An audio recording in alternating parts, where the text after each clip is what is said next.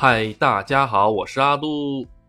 本期呢，我给大家讲一讲我在日本酒店工作时的一个同期。同期是什么意思呢？同期这个词呢，是日本呃用来形容跟你一同进公司的哎这个人的简称。比如说小王，他跟我是基本上是一个月哎一起进的这家店，我们两个都是新人，这种情况下呢叫做同期。哎，我的这个同期呢是跟我差不多，他比我早来个十天左右啊。他是个日本人，简单介绍一下啊，他呢叫做渡边，今年呢已经四十多岁了，一共有四个孩子。哎，有有一些直播间的朋友可能已经知道了这位这个我的同事哈，我今天来正式给大家讲一下，他有四个孩子，他的老婆呢是韩国人。哎，大家想，哎，日本人跟韩国人结婚，其实日本人和韩国人结婚呢，属于比较少见的，因为呢，韩国人吧，呃，说实话，比较仇日，比咱们中国仇日仇的厉害多了，而且吧，日本人呢，也有点看不上韩国人，所以吧，他们两个呢，完完全全是因为在上学的时候认识的，也谈了好多年的恋爱，后来不知道怎么回事还是认识了，哎，然后吧。认识了之后，认识了之后呢，我就问他：“那你们是什么什么契机结的婚呢？”他说：“因为有了第一个孩子结的婚。”啊，这个东西我是听他本人说的，是真是假我也不知道，我就只是转述给大家听一下子。这个渡边说呢，他老婆跟他认识了之后呢，一放假的时候，他老婆呢就是从韩国来赶报这个日本来跟他见面。然后呢，久而久之呢，就怀上了孩子。怀上了孩子之后呢，就顺理成章的在日本落地生根，跟他组建家庭了。然后呢，这一口气就生了四个孩子，而且这四个孩子呢，说实话，那个年龄的差距都不大，就一岁到两岁之间，一共四个孩子。哎，然后吧，这四个孩子，说实话，嗯，挺惨的。为什么呢？这个大家慢慢给大家讲啊。首先呢，这个渡边呢，他已经四十多岁了。大家一想，四十多岁的话，按照日本人的这种感觉，应该是属于事业有成，哎，最起码经济条件会还是很不错的吧？No No No No No，对于这个渡边来说，他是恰恰相反的。为什么这么说呢？因为如果是一个普通日本人的话，他基本上四十岁左右的话，他会有一个相当安稳的工作，他不会再从一个另外的行业从零开始做起来。他也不会进到一个新的公司里面，哎，但是有一种方式啊，是他这个公司倒闭的情况下，这个是。后来我就问他说：“说你们公司是黄了吗？还是怎么了？”他就说：“啊，不是，不是，上个公司呢干的不舒服，然后我就离职了。”我说：“哦，毕竟这个日本的这个黑心公司还是比较多的嘛，日本的黑心公司比中国黑的太多太多太多了，你都不知道他们是劳动法呀，就是等于是形同于虚设。”括弧这个仅限对于这个小公司啊，像那些大手企业啊，索尼呀，还有一些什么丰田呐，这些特别大的国际性企业的话，他们是会相当好的这个怎么说呢？遵守这个劳动法，哎，上几个小时班啊，什么加班什么的。但是稍微小一点的小微中型企业就不行了，哎，他们不会遵守这个的，尤其是私人企业，黑的要命。啊，就拿阿杜这个公司来说吧，特别黑。你每个月吧得上个两百五六个小时的工作，而且加班还没有加班费，就是一口价工资。哎，这个太黑了，咱先不讲这个，继续来讲咱们这个渡边先生。他呢说是跟上一个公司干的不好。那我问你，上一个公司是做什么的呢？他在上一个地方呢，主要是做后厨的，哎，在后面做料理的。说哦，那蛮厉害嘛。如果是做料理的话，这个东西叫做料理人。就是料理人嘛，就是专门是厨师那一种感觉。在日本呢，这个厨师呢分为两种，一种呢是西洋厨师，一种是和式厨师。西洋厨师呢就是会做牛排呀，还有一些大家就是一些意大利面呐这一这一类的啊，然后呢或者披萨之类的。但是呢，这个和式厨师呢就是寿司啊，还有日本的一些传统料理呀、味增汤啊，包括一些普通的那些。那个 seto 就是 washoku set，就是合食的套餐那一类的东西，它是分为这两种厨师的。当然还有中华料理，它呢是属于前者，它是属于西洋料理的，就是牛排、意面、披萨这些东西。哎，披萨和意面在日本是相当受到老百姓的欢迎的。牛排吧，大家感觉还一般，大家更加喜欢这个披萨和意面。有好多种这种连锁的餐餐饮店里面都是这种披萨啊或者意面的，就是意大利料理在日本是相当有名的。当然了，他们也做了很多本土化的一些改造啊，跟真真正正的这个意大利料理还是稍微有些区别的。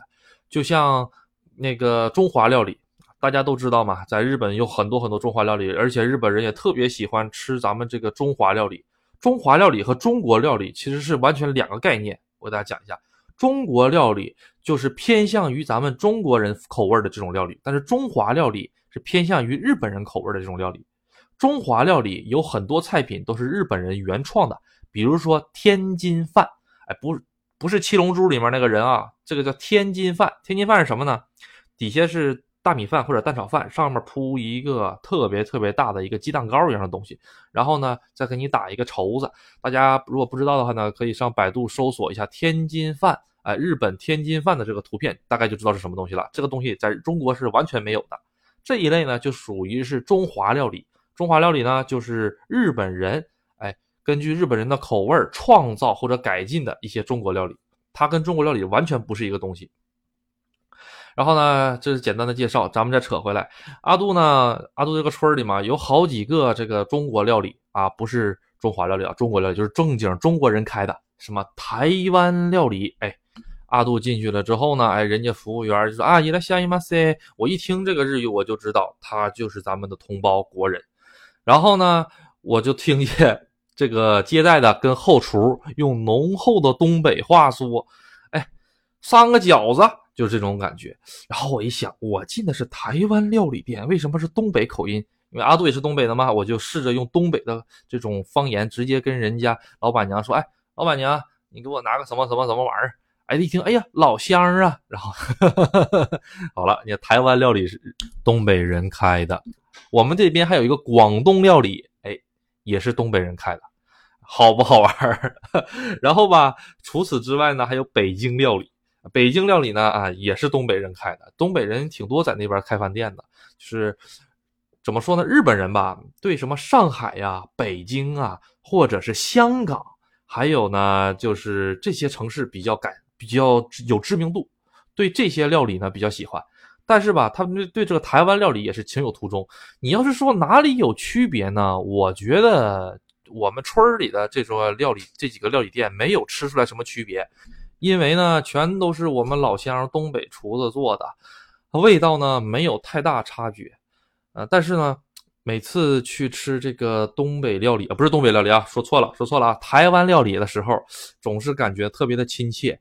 为什么呢？因为我在台湾料理店呢，能听到我们东北的这种家乡话，大家听起来是不是很好玩？但这就是事实。嗯，在日本的东北人特别特别的多。嗯，好了，咱们再讲回我们这个渡边啊，这个渡边先生呢，他跟我呢大概工作了两个多月，两个多月之后呢，他就这个离职了。离职的原因是什么呢？离职的原因是我们店长，为什么呢？是因为我们店长吧，觉得他这个人吧，做事儿有点不靠谱。我大家讲讲是怎么不靠谱啊？很简单呢，就是比如说我们这个库里面有这个马上临期的饮料需要盘点，或者是我们所有的贩卖机里面，我们酒店里面有自动贩卖机的。这个贩卖机呢，分为两种形式，一种形式呢是我们酒店里面人员自己管理的，另一种呢就是这些贩卖机公司的人来管理的。比如说道边的那些都是贩卖机公司人管理的，但是在酒店里面的呢，基本都是由酒店工作人员来管理的，所以我们属于前者，由酒店那个工作人员来管理。我也是，我也会管理贩卖机。他呢就收到了一个任务，就是管理贩卖机。他这个贩卖机吧，他又管理不明白，怎么的呢？临期的饮料他就不弄出来，哎，不弄出来了之后呢，然后呢，客人。投了币，买了饮料之后，一拧开一看，哎，这生产日期都已经过了，然后就到我们前台来了，哎，就这样的投拉布鲁，就投拉布鲁呢，就是什么纠纷，这样的纠纷特别特别的多。后来呢，没有办法，后来这个活呢就给我干了，哎，给我干了之后啊，阿杜有强迫症啊，每个月呢都要把自动贩卖机里的货全部清出来，清出来之后一瓶一瓶一瓶对效期快效期不好的话呢，就扔掉；效期特别近的，还有半个月的，就放到最上面卖，就是这么个问题。还有什么事情呢？就是他这个人吧，特别愿意占小便宜，愿意占什么程度呢？就是按理说，我们这个饮料如果快要过期的饮料的话，实际上没卖回、没卖出去的，是可以找这个经销商给他退回去一部分的。虽然不能全退，但是可以退回去一半或者退回去三分之一，可以换新的，可以这个样子。但是吧，他呢就把这些效期过了的全自己那个找个箱打包蹦回家了。还有一次呢是什么呢？就是这个是我听说啊，这个是我入职前，他刚刚刚刚入职不久，然后呢带了四个孩子来我们酒店里，来我们酒店里呢正好是赶上星期天，然后呢他的妈妈好像是去那个打小时工了。然后呢，他爸爸就把这四个孩子，因为不上学嘛，就领到这个那个饭店里了嘛，就领到我们酒店里面来吃饭了。我们酒店里呢，当时还是新冠之前，可以有正常的餐厅营业的。然后吧，就发生了什么呢？就是跟我们店长说，是那个渡边跟我们店长说，说是我能不能带我这孩子吃个饭，然后到时候该多少钱，我就那个给你多少钱。然后吧，我们我们那个店长一看他这么可怜，说行啊，没问题啊，你吃吧，然后不用给钱了，就拿冰箱里的东西吃就行。然后吧，他就拿冰箱里的东西吃，给他们几个孩子呀，哎呀，弄的一些炒饭呐，弄一些水饺啊什么玩意儿的给他们吃。吃完了之后啊，当时阿杜不在嘛，是听别的店员说的，就说吧，当时那个画面吧，反正是挺可怜的。哎，这个孩子好像是都没有怎么吃过这么好的东西。我想想，不能啊，这儿童这个补贴也不少啊，你说是不是？怎么会这个样子呢？你说对吧？后来阿杜知道了，怎么了呢？这个渡边喜欢赌，哎，然后呢还特别特别喜欢聊小姑娘，就在这个手机上哈，通过网上认识各种各样的小姑娘。然后吧，他这个韩国老婆就管得严。没事就给他没收手机，听说已经没收了四个手机了，啊，然后呢，这手机里面都有他跟小姑娘聊天记录。没收一个了之后，这个渡边马上就去买一个新手机，而且要买当季最新款的。当季最新款的手机很贵很贵的，呃，当时是 iPhone 几来着？大概顶半个月的工资呢。因为他的工资我大概也知道，跟我差不了多少。嗯，我就觉得就是他这个人为人是有问题。所以到了四十岁的左右的时候呢，还是一直在这么漂泊，呃，没有一个特别稳定的工作。然后呢，他这几个孩子还跟他一起受苦，哎呀，所以呢，不得不使这个他老婆出去还打工。按理说，星期天出去打工的是很少很少很少的。就拿我们店里面的这几个打工的阿姨来说，没有星期天出勤的。就是如果是有家庭的，而且家庭有好几个孩子的，没有星期天出勤的，星期六都很少很少。为什么？他们呢，打工只是用来补贴家用的，然后呢，主要的呢还是用来周六周日要来陪孩子和丈夫的，是这个样子。但是你想想，如果补贴家用的钱都不够了，那只能周六周日也出去干活，所以就导致了他这个孩子在家没有人管，没有人做饭，所以就只能是带到我们酒店里来吃。哎呀，我就觉得这个真的是太惨了，太惨了。当然了，这个叫做可怜之人呐，必有可恨之处。然后呢，由于慢慢慢慢慢慢的呢，然后工作的时间长了之后呢，跟他一起工作时间长了之后，就会发现他做事儿吧，就是特别的马虎，特别的顾顾前不顾后，哎，收个钱还能给收错了。我们这个晚上每天晚上都会算这个我们那个账嘛，算账了之后呢，就会算，哎，今天是你轮的这个前台班，这个钱又少了多少钱多少钱，就这个样子，哎，反正是呢，挺麻烦，哎。最后人我们店长也那个脾气不好，后来就跟他吵，没事就说他，没事就说他。后来这会儿由于心理因素，我觉得哈，这个渡边就辞职了，他已经四十几了。然后呢，我以为这就完事儿了，没想到他离职了半年之后，哎，给我打电话，给我打电话，哎，我就想着，哎，这都离职半年了，给我打个电话干什么？当时我正是正在上班，我们我们店长就在我旁边。后来呢，我就接了这个电话，接了电话什么意思呢？就是他问问我最近近况怎么样，还在不在酒店工作呀？然后说那个他们酒店呢，他呢找了一个新酒店，他这个酒店呢现在缺人，哎，也是缺中国人。然后说我能不能过去帮帮忙啊什么的？我就说不过去了，不过去了，因为我知道他这个人特别不靠谱，所以呢，我也就是稍微搪塞了一下，过去了。然后他又问：“哎呀，那个谁谁谁谁，就是我们店里其他打工的小阿姨在不在呀？能不能把她的电话号码给我呀？”我一想啊，她肯定用，她肯定是想把这个阿姨也挖过去，那我怎么能让她得逞呢？我就说啊，我也不知道啊，我也不知道啊，我日语不好啊，听不懂啊，然后就给她挂了。哎，这个渡边吧，他就是这么个人儿。最后呢，听说听说呢，他好像去开出租车了又，啊，反正呢就是一个特别特别不靠谱的一个，啊，想起来了，有一件事情，他呢当时上着班的时候呢，跟一个小姑娘聊天就是瞎聊嘛，哈，你侬我侬那种感觉，然后呢聊到全店里都知道他跟这个小女生有点什么不正当的关系。后来我们店长偷摸还跟我说：“说你要是想这个出轨呀，或者是想聊这种东西吧，你偷摸聊，这也不是什么光彩的事儿，你说是不是？还非得让全店里的人都知道，逮个人就说，还觉得自己很厉害这个样子，这个人脑袋是有问题。我当时也是，嗯，确实是脑袋有点问题，这个人，所以吧。”嗯，日本这样的人也有，哎，踏踏实实的干活的也有，像他这样的嘛，花心大萝卜，干什么啥也不行，烂泥扶不上墙的，还有那么多孩子的，这样的也有。只能说呢，这样的人呢，真的是可怜之人必有可恨之处啊。反正是这会儿离职了，哎，呃，离职了之后呢，就没有太多的联系了。他这个人吧，总之是对我而言没有太多的好印象。嗯，做事情呢特别的潦草，特别的不认真，而且呢，还有的就是他老婆呢管他管的特别严，他的工资卡什么都在他老婆手里。然后呢，阿杜以前在日本的时候抽的是那种电子烟，就是加热加热式电子烟。那个电子烟呢，它是有那个跟真烟一样的那那种烟草部分，还有吸嘴都有的。吸完了之后呢，那个烟草会把那一整根烟抽出来给它扔掉。可能有的网友见过啊。扔掉的那个东西呢，我就扔到烟灰缸里去了。然后呢，有一天我下班的时候，在我们更衣室里面，他的那个柜子里，我隐隐约约的看到了几根我抽过的、我扔掉的那个烟。当时我就觉得，哎，我是不是瞅错了？后来我一想，因为我们店里面有几个抽烟的，或者谁抽烟，我们全知道，人很少嘛，啊，只有十来个人。而且呢，谁抽什么样的烟，大家也都知道。抽这种品牌的电子烟，只有我一个人。因为日本品牌电子烟特别多，粗的、细的，什么都有，高的、矮的都有。就我就只有我抽这个。后来呢，我就观察两天，发现他不抽这个烟。后来直后来直到有一次，我发现他在偷偷捡我这个烟。哎呀，我当时真的觉得他这个人真的是特别特别的，怎么说呢？我是完全接受不了。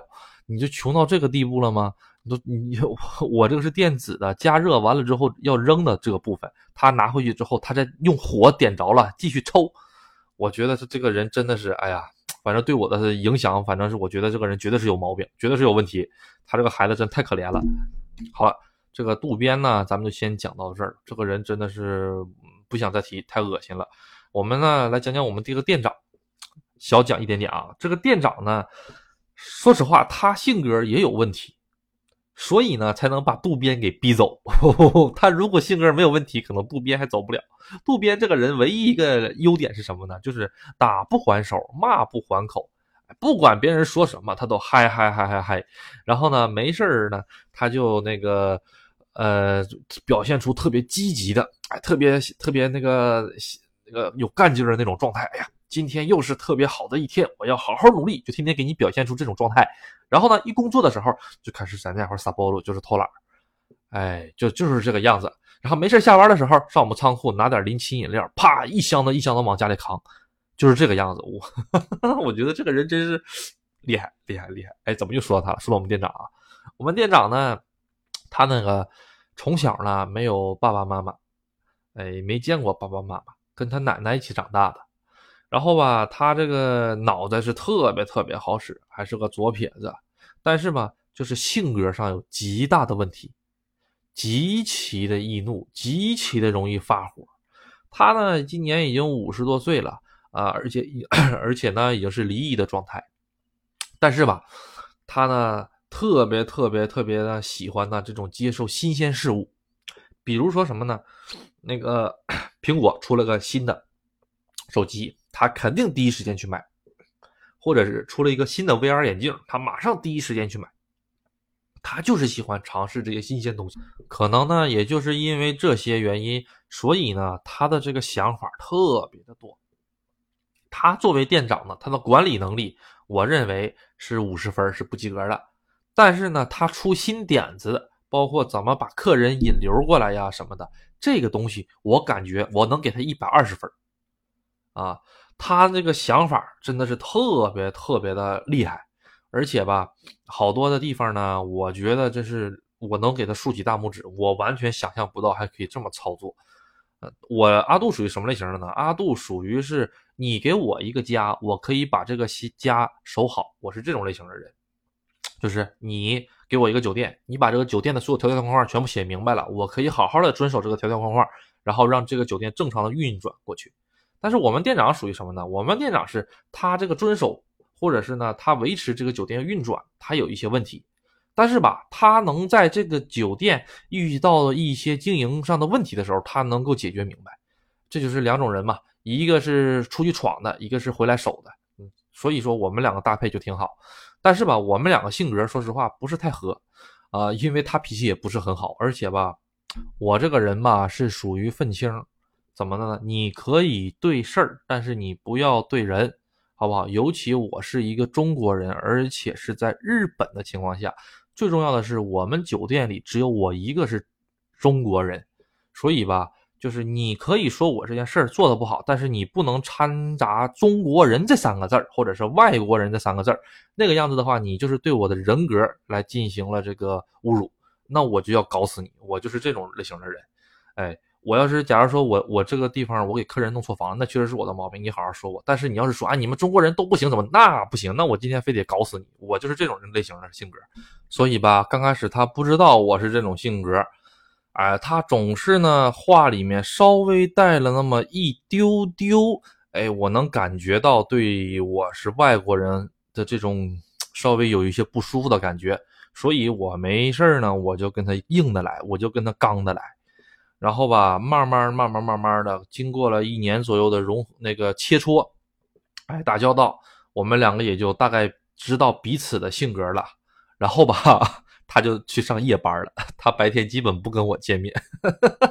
然后吧，白班就全交给我了，白班全我管，他主要是管夜班的，就变成这个样子了。啊，就是他呢，知道我能够把这个事情做好。但是呢，由于他呢性格跟我不是太合，所以没有办法，只能这么搞。因为我们社长，就是我们总公司的社长，他是直接把我招进来的，我没有经过我们店长，所以嘛，也就导致了他对我还是稍微有一点点，怎么说呢？嗯，不敢那么说，不敢那么样，因为我是外国人，而且我是我们这个总公司里面唯一一个外国人。而且还是社长直接招过来的，所以他也不敢那个把我给弄走啊，怎么着的？这个样子的话，我们社长肯定会对他有一些意见呐什么的，因为还等着我这个提高业绩嘛，把中国人弄过来嘛。但是吧，好巧不巧，这个刚刚刚刚开始了没多久，业绩刚刚刚刚上去了一点之后，这个新冠就来了，哎，然后吧，这个业绩啊真的是特别特别的不好，游客呀再也没有见到拿中国护照的这个国人了。嗯，这点也是挺遗憾的。哎，又讲跑偏了啊！继续讲我们这个店长。我们这个店长呢，他这个性格呢，有的时候吧，就突然间会变成一个另外一个人格；有的时候呢，就突然间又会变回来，就这个样子吧，搞得人心特别累，你知道吗？就跟他打交道特别特别的累。有的时候呢，就跟炸药包一样，在毫无情知情的情况下，啪就爆炸了。啊，然后呢，操着一口这个九州方言，跟小混混一样，九州方言就开始。哎呀，如果你在旁边听到的话，你会觉得特别的难受。虽然呢听不懂他在说什么，但是呢没一句好话。哎，反正是总之的那个语气啊，那个语调啊，听的也是不舒服。哎，所以吧，阿杜就是不想跟他起争执。嗯，反正是你要是跟我起争执，我也不怕，大不了我就换工作嘛。但是呢，你要是想。侮辱我，那个是绝对不可以的啊！我能跟你干到底，反正就是这么这么一个问题。所以我觉得吧，就是做人一定要有骨气。不管你是在哪个国家，你呢一定要遵守到怎么说，遵纪守法，咱们这个要干。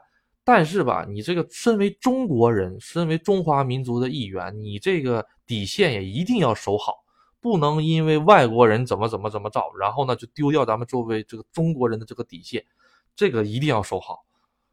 我在直播间里的时候，经常跟人家说嘛，别人很多人以为我是精日呢，其实我是愤青，我是十足的愤青。哎，我没去日本之前，我还觉得日本挺好。哎呀，真不错，真是值得学习呀。但是在日本待了这么多年之后呢，你慢慢的看透到了日本人的人性，你慢慢的感觉到这个社会的温度了之后，你就会觉得当个愤青挺好，真的不服咱就怼他，是吧？好了。这个本期内容呢，稍微有一些激进啊，呃，大家呢选择性收听。然后呢，这个专辑呢可能更新的不是那么快，但是吧，这个专辑说出来的话呢都是我的真心话，嗯，跟日本那些事的那个专辑呢稍微有些不同。这个专辑呢会更多的表现出我的一些心里的一些想法，还有我个人的一些情感在里面。跟日本那些事的那个专辑稍微有一点点区别，所以呢，大家如果不喜欢这个专辑，可以去听那个专辑哦。谢谢大家的支持，拜拜。